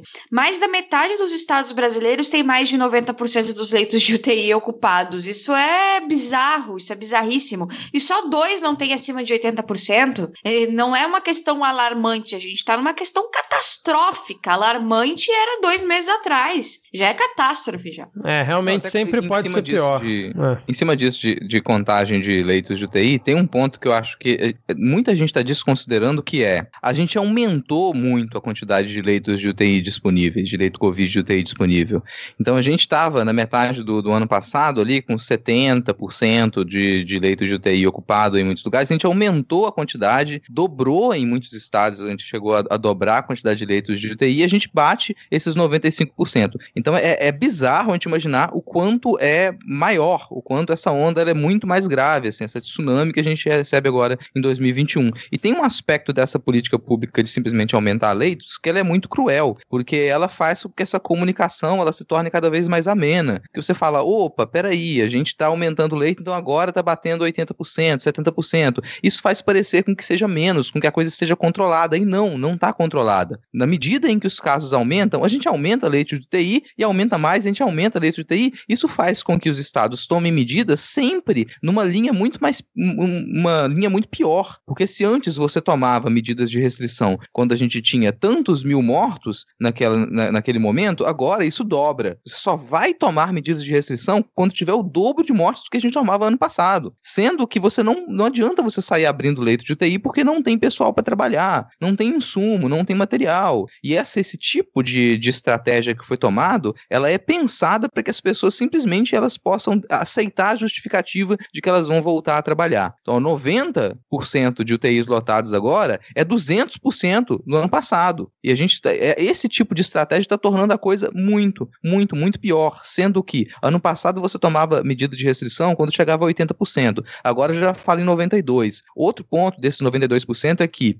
em muitos estados, quando você faz a contagem de UTI, você pega e fala, tá 92%. Esses 92 não significa que tem 8% vago. Esses outros 8% são as UTIs que são chamadas rotativas, que elas estão ocupadas com previsão de serem liberadas para alguém que já está na fila. É por isso que muita gente não entende, que fala, nossa, se está com 90% lotada, por que que tem não sei quantas pessoas na fila? Por que que não coloca essas pessoas naquele leito? Porque ele está ocupado. Ele é um leito rotativo, existe uma previsão de que ele seja liberado. Então você continua com essas filas. A gente está num colapso constante já faz um bom tempo. Faz um bom tempo. Você deveria dizer, ó, a gente está com as UTIs superlotadas. Elas já passaram da lotação que a gente tinha. A gente está tendo que abrir mais, elas continuam lotadas. É por isso que existe fila. Essa comunicação dessa estratégia, que ela é uma estratégia maligna, ela ainda é feita pela imprensa de um modo ainda mais cruel, que é para confundir a população e você não saber exatamente qual, qual é a situação da pandemia em nenhum dos estados. A gente fica com a perspectiva de que pode ser contido, quando a gente já passou da possibilidade de que a gente consiga conter a pandemia há muito tempo. É, basta ver os números de pessoas esperando um leito de UTI, né? Que é, na verdade, um número que nesse momento de caos importa, né? Você vê, por exemplo, São Paulo tem quase mil pessoas na fila esperando leito de UTI. Outro dia aqui no Rio de Janeiro tinham 900, cara. 900 pessoas precisando de um leito e era pouco mais de 700 é, era de UTI. Então, realmente é, é, é bizarro. E esse é justamente o pensamento que o governo federal e principalmente Bolsonaro tem, que outro dia ele estava na live dizendo que não tem relatos de que tenha tido problemas com falta de UTI, né? E que o governo federal já repassou todos os recursos possíveis e fez o que estava ao seu alcance, né, cara? O próprio Queiroga, outro dia, estava falando que eu até publiquei isso no, no perfil lá do Midcast outro dia, ele estava falando que, cara, não adianta você ter, sair aumentando o leito de UTI porque a gente não tem mais capacidade, a gente não tem mais recurso humano e quando tem, a pessoa não está treinada. Então é o que o, justamente o que o Rodrigo falou. Então se o próprio Queiroga, que é o ministro da saúde desse governo, já entendeu isso, né? E não adianta você ficar com esse discurso de que, ah, não, o governo está mandando dinheiro para aumentar a quantidade de leitos de UTI. Eu tava, o, o Rodrigo tava falando, tava lembrando que no Jornal Nacional, o cara, né, o cara, o conselheiro da Associação de Medicina Intensiva Brasileira, ele comentou é, justamente isso, né? A proporcionalidade, né, é, de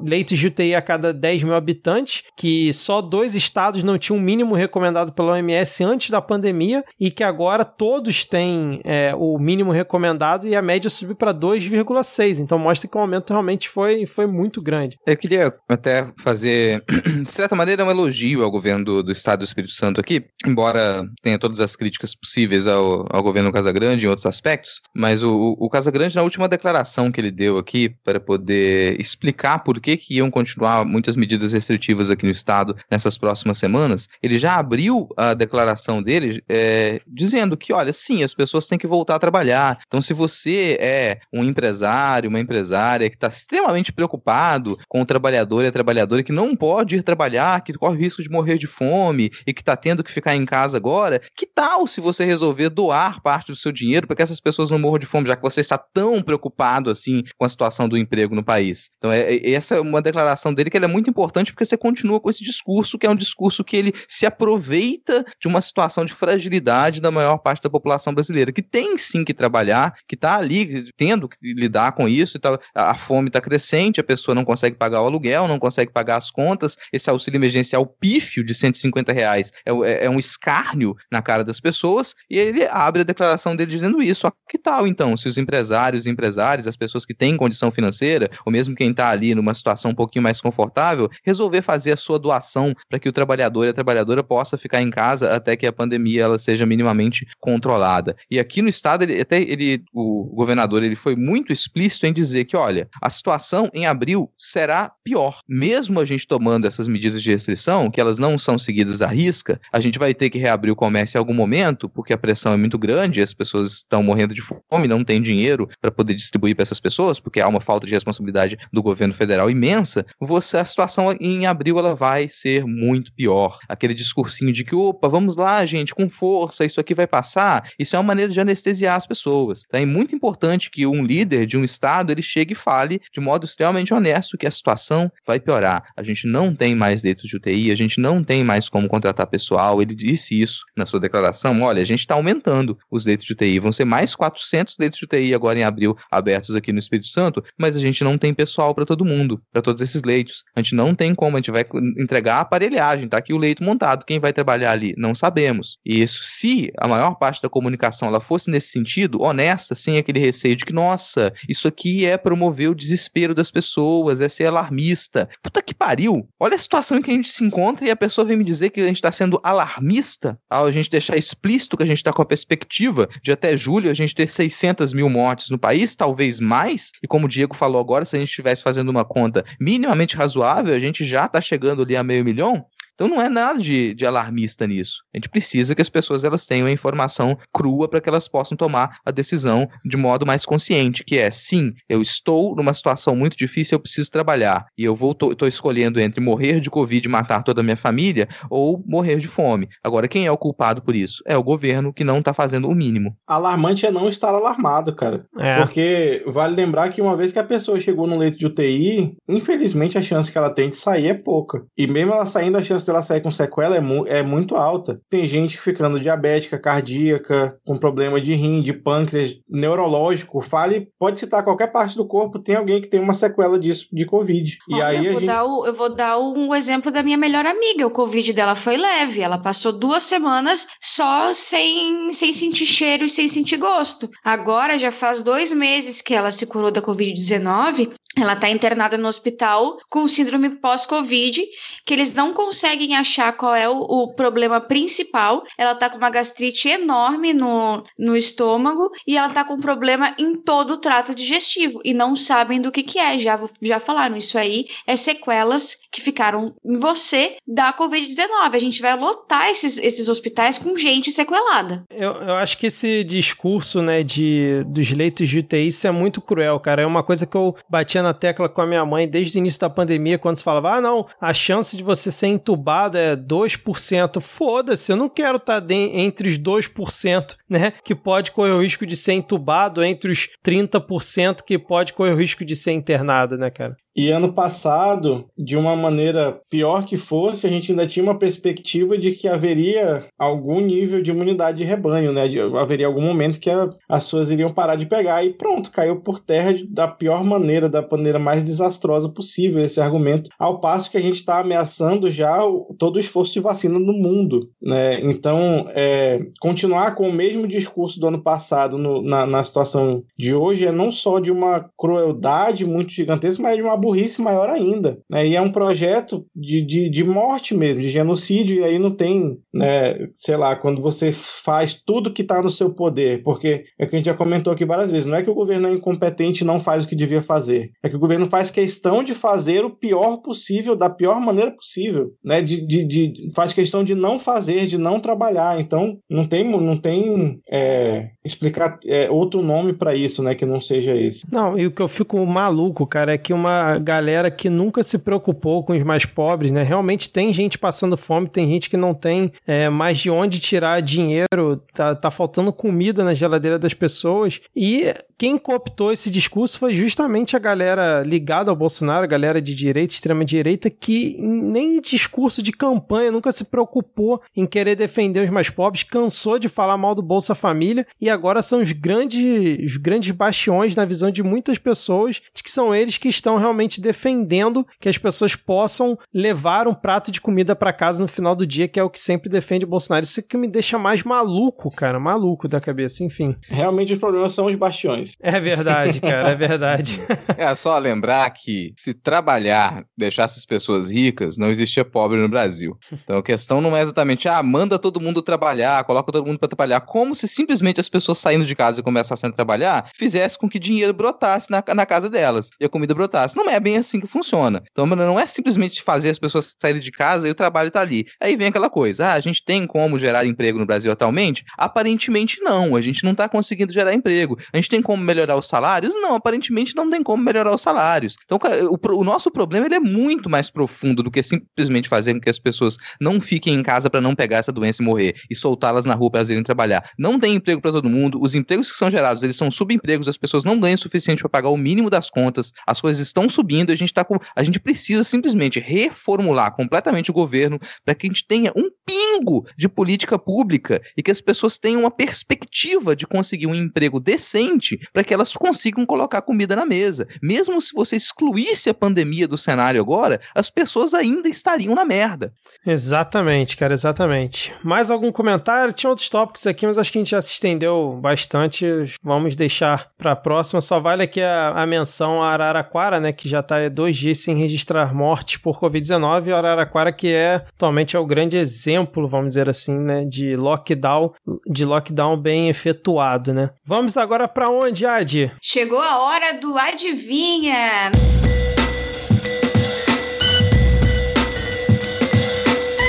Na semana passada, a gente apostou quando que a gente vai ter o decreto do estado de sítio. Não foi dessa vez. É uma pena, Jair Bolsonaro, mas pode ser que no futuro você conseguirá o que você tanto almeja.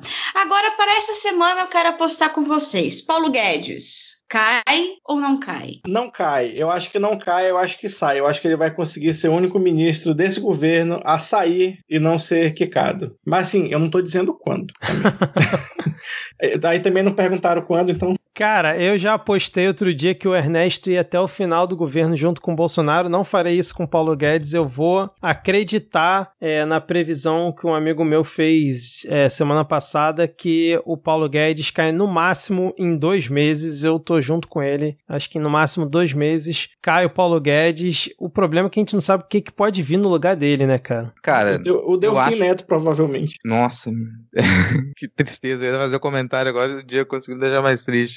Mas, cara, eu acho que o Paulo Guedes ele vai pedir para sair. Eu não sei se vai ser tão rápido agora nessa semana, mas eu acho que ele vai pedir para sair. É, eu acho que é o, tipo de postura de, de covarde, que ele é um covarde. Ele vai simplesmente alegar que ele não consegue trabalhar, que tem toda a pressão do Congresso, que o Congresso mandou um orçamento que é impraticável, que isso e aquilo outro, e ele vai pedir para sair. Talvez não seja nessa próxima semana, essas próximas semanas, mas eu vou dizer ali de repente até metade ou final de, de maio a gente se, ele pode pedir para sair do governo. Eu acho que pela questão do orçamento, né, que, esse, que essa semana teve essa, essa encrenca, ele vai pedir para sair, eu concordo com vocês. E eu acho que em dois meses Vou misturar aí. Vou, vou falar que ele vai pedir para sair em dois meses. Então temos quase que previsto. Tirando o Diego, né? Eu falei dois meses, a de dois meses. O Rodrigo falou ali final de maio, né? Que tá mais ou menos ali um mês e meio, né? Então vamos aí, vamos ver quem que vai acertar essa previsão, né? Vamos seguir então aqui, já que a gente terminou mais esse adivinha. É, a gente falou que ia fazer um episódio curto, né? Principalmente por causa para ver a eliminação do Rodolfo. Já estamos aqui há uma hora e meia falando. A gente gosta de falar, não tem jeito. É, vamos agora então para o nosso momento dos salves e depois vamos para as dicas culturais. Então aqui eu já gostaria de iniciar o momento dos salves com a figura que ela anda meio subida aqui, deve ter passado o quê? Um episódio sem aparecer o nome do nosso querido Denis Almeida. Então fica aqui o salve pro Denis Almeida, ele mesmo admite que ele ficou fora aí durante um tempo, ele disse que ele levou um susto, espero que seja um susto positivo, com o um grito de Pega Fogo Cabaré na semana passada, e ele manda aqui um, um salve pra gente também, boa sorte aí na sua, na sua prova que você fez hoje, nas suas novas empreitadas e projetos na vida, Denis. E uma pessoa que está sempre presente, isso aqui sim, isso aqui é marca registrada no momento dos salves. Fica aqui o nosso abraço para o jornal Ataque e também para arroba Ariel Mosby aqui, pediu um salve para ele e mandou um salve pra gente aqui também. O arroba Ariel, Arian Ariel Mosby, que é o pesadelo na quarentena. O arroba Andre Matias, socialista de Android, olha só, mandou um salve pra gente mesmo, porque ele consegue fazer 5 quilômetros de corrida ouvindo a gente. Caraca, meu filho, pode crer. O episódio dá certinho para três dias de treino na semana, olha só. E pediu para mandar um beijo também para Lívia Lino, uma professora extraordinária.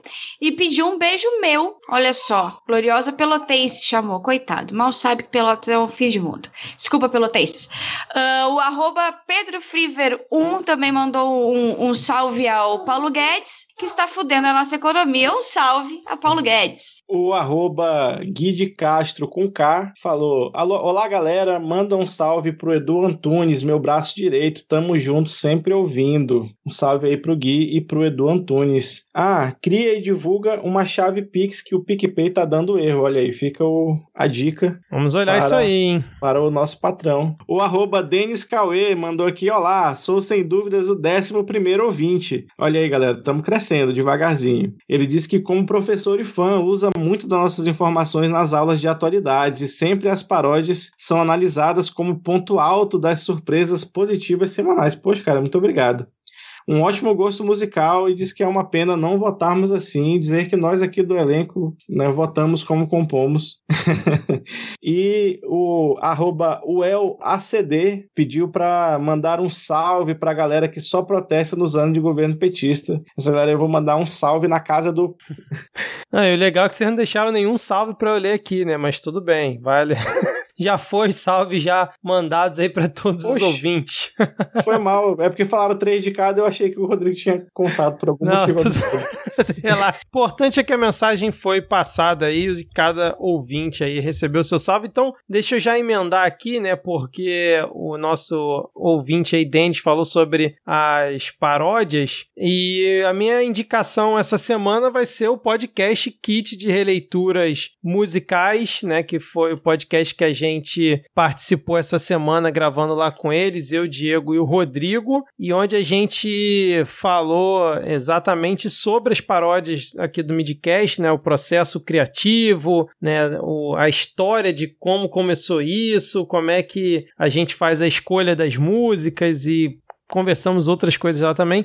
Quando esse episódio sair, provavelmente é, o episódio que a gente gravou com eles ainda não vai estar disponível, mas a gente recomenda que vocês escutem aí o kit de releituras musicais. É, o link, se você tiver com muita preguiça, tá na descrição do episódio, que é a galera muito bacana lá que faz o podcast. Garanto aí que vocês vão curtir. Se vocês se interessarem, né, para ouvir o primeiro episódio lá e já começar a maratonar, tem um episódio com o Edu Krieger que é justamente falando sobre paródias. Então, se você gosta das paródias do Midcast, enquanto não sai o nosso episódio lá com eles, vocês podem procurar lá pelo episódio que tem o, o Edu Krieger, que acho que vai ser bem bacana. Um abraço aí pro Thiago e pro Julian, que foram sensacionais na gravação com a gente ontem. Eu vou indicar uma live do, do Demore, não, não é essa do com o tio Rei e o Mandetta, mas é a live do Demore com o Michel German, fala sobre o Felipe Martins e o nazismo e também os símbolos e paralelos entre nazismo e o bolsonarismo. Vai, tá valendo muito a pena assistir. Cara, minha dica de podcast dessa semana, como sempre aqui trazendo podcast, é o Tax, que é o podcast Traz a Xícara. Pra quem tá, já cansou de ver podcast aí com o nome de café, café isso, café aquilo, aquela coisa, café não sei o que lá, não sei o que lá, café. Bom, Traz a Xícara, não tem café no nome, mas é um podcast sobre café. Então é um podcast que ele é feito por uma barista que é a Mari Ribeiro, e em cada episódio ali ela fala um pouquinho sobre é, coisas relacionadas a café. Então você tem um episódio sobre expresso, sobre leite vaporizado, café de coco, é, e por aí vai. Então tem, tem, começou recentemente, né? Sugiro que vocês, quem gosta de café assim como eu, que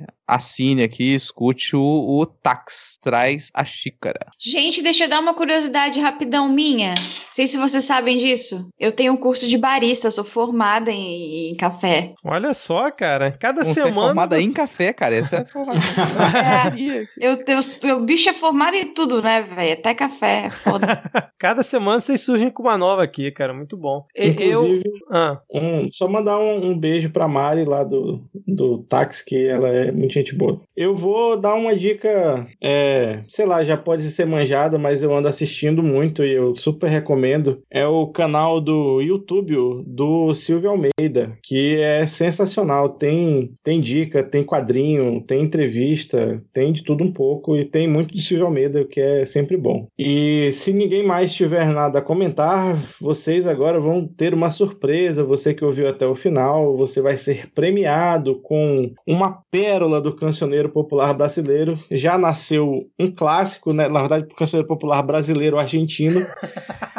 que é uma paródia do Julian Catino lá do kit de releituras musicais que ele fez com todo carinho, né? E, e nos presenteou graciosamente. Muito obrigado. Eu quero recomendar, inclusive, que você ouça com fones de ouvido, porque é uma experiência musical completamente nova neste podcast e ouso dizer em, quaisquer, em quaisqueres outros podcasts que você ouça. é isso então. Então fiquem aí com a paródia do Júlia. Semana que vem estamos de volta. Valeu, Diego. Valeu, Adi. Valeu, Rodrigo. Valeu. Valeu, Bernardo. Tchau. Valeu. Tchau, tchau. tchau. Valeu. Tchau, neném. Controle geral para Marcos Pom. Controle geral para Marcos Pom. controle geral para Marcos Pom, porra! Tome a cloroquina, Anitta e ozônio.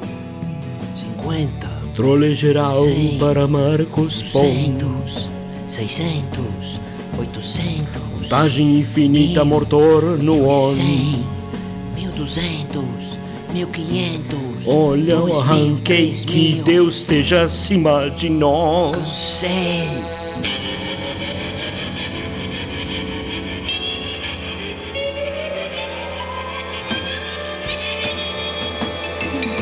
Aqui é a base para Marcos Pom.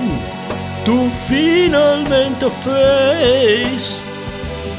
E os jornais ainda duvidam dos travesseiros. Agora sai desse gabinete se puder. Aqui é Marcos Pom para o controle.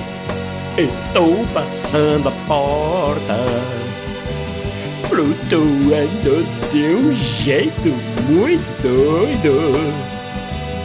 E as estrelas da bandeira são outras, porque estou aqui nessa latinha, bem acima de todos. Brasil é azul e amarelo e é o que acha que eu farei.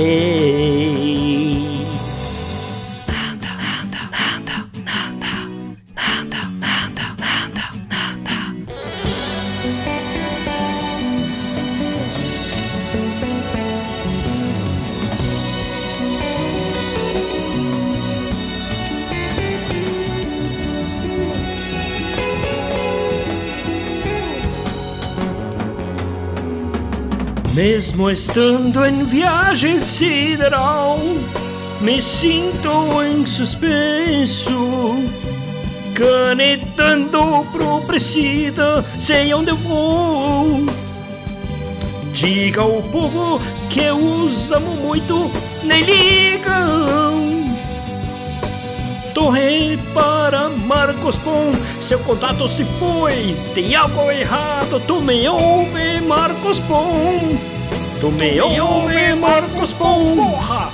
Tu me ouve, Marcos Pom. Tu tá aí na minha latinha. A NASA me deixou. Travesseiros voam, nada eu vou fazer.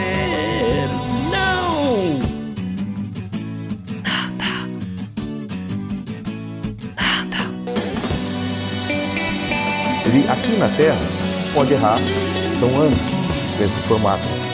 Da, da, da, da, da, do Irapuru, lá em Barbacena, do, do mas, e pouca gente sabe disso, inclusive, para quem tem um sonho, pode errar do, do trabalho persista e trabalho persista e entre aspas a voar. Pouca gente sabe disso, inclusive, da, da, da, da, da trabalho persista e trabalho persista e trabalho persista e mais e é para ficar entre aspas a voar nesse formato do, do aprende pode errar lá em Barbacena nesse formato pode errar entre aspas a voar pouca gente sabe disso inclusive ele aqui na Terra fica muito confortável do, do pode errar para quem tem um sonho para quem tem um sonho Pra quem tem um sonho, pra quem tem um sonho.